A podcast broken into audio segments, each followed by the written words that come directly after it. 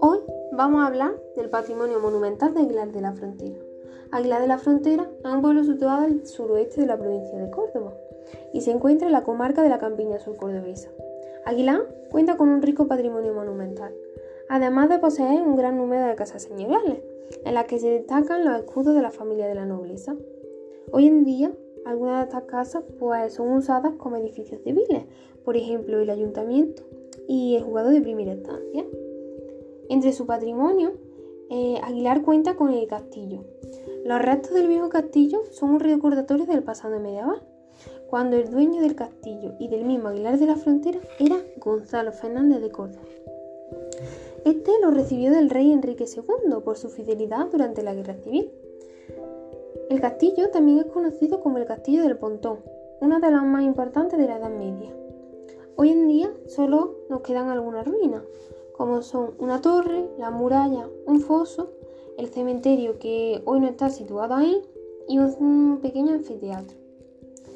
También cerquita del castillo tenemos la iglesia de Santa María del Soterraño, que es la iglesia más antigua de Ávila y que está situada en la parte posterior de los muros del castillo y sobre una cueva en la que se dice que apareció la Virgen. El edificio actual es de 1530 y en su interior se guarda la imagen de nuestra patrona, Nuestra Señora del Soterraño. Destacando desde el punto de vista artístico, podemos encontrar la capilla barroca del Sagrario y la de Jesús de Nazareno. Otro dato son las puertas del Sagrario, que son una talla en caparazón de tortuga extinguida en la actualidad. Bajando la iglesia, llegamos a la placilla vieja y nos podemos encontrar ahí la Casa de las Cadenas, esta casa se trata de uno de los múltiples ejemplos de casas señoriales que tiene Aguilar. Las casas, las cadenas que adornan la fachada de esta casa y que dan nombre a ella, fueron mandadas a colocar por el antiguo dueño de la vivienda, el marqués de Casas Vargas, aludiendo así al asilo que dio el propietario de la vivienda vecina a Carlos III. La fachada fue construida en piedra y en ella se colocó el escudo de los Espinola. También tenemos la iglesia del hospital, la iglesia del antiguo hospital de Santa Brígida, que tiene dos portadas barrocas que flanquean una torre central. Actualmente está restaurada y da un paso a uno de los atractivos de Águila, que es la Semana Santa Chiquita. También tenemos el templo conventual de San Roque y de San José, que es popularmente conocido como las Descalzas. Es un edificio barroco de los más notables de la comarca cordobesa y fue levantado hacia el 1683 y es la obra del barroco mejor logrado en toda la comarca. Cabe destacar la Plaza de San José, que también se la conoce como Plaza Ochavada o Plaza Octogonal, y es uno de los símbolos de Águila de la Frontera. Esta es una plaza de planta octagonal y se levantó en el 1813 en el centro histórico y geométrico del municipio. Esta constituye un raro ejemplo, ya que solo se conocen tres en España de características similares. Este proyecto fue uno de Juan Vicente Gutiérrez de Salamanca, que también es el autor de la Torre de Reloj. Su edificio más notable allí dentro de la plaza es el ayuntamiento, y en su perímetro tienen casas que presentan tres alturas. En esta plaza se celebran numerosos actos, como por ejemplo eh, la cata de vino desde hace 12 años.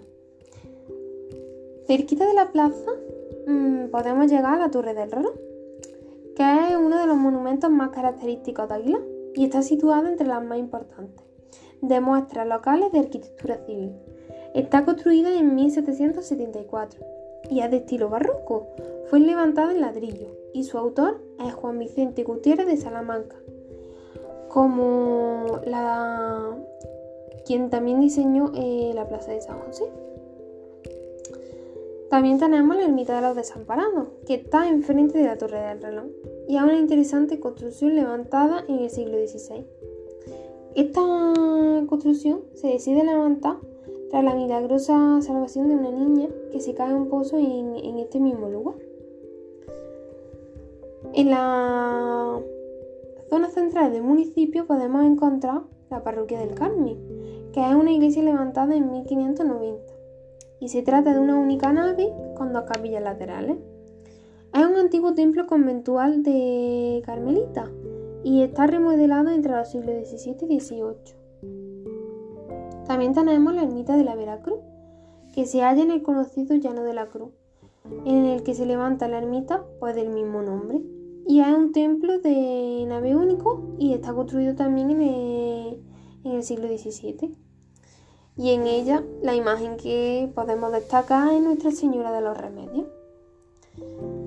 Y por último, para acabar este recorrido de patrimonio monumental, tenemos la ermita del Cristo de la Salud, que es una construcción de 1611 y que se encuentra alejada del centro urbano de Isla de la Frontera. Algunos autores apuntan que esta ermita fue levantada con motivo de una epidemia que afectó a la población a finales del siglo XVII. Y con esto acabamos nuestro recorrido eh, mm, de patrimonio monumental de Aguilar de la Frontera.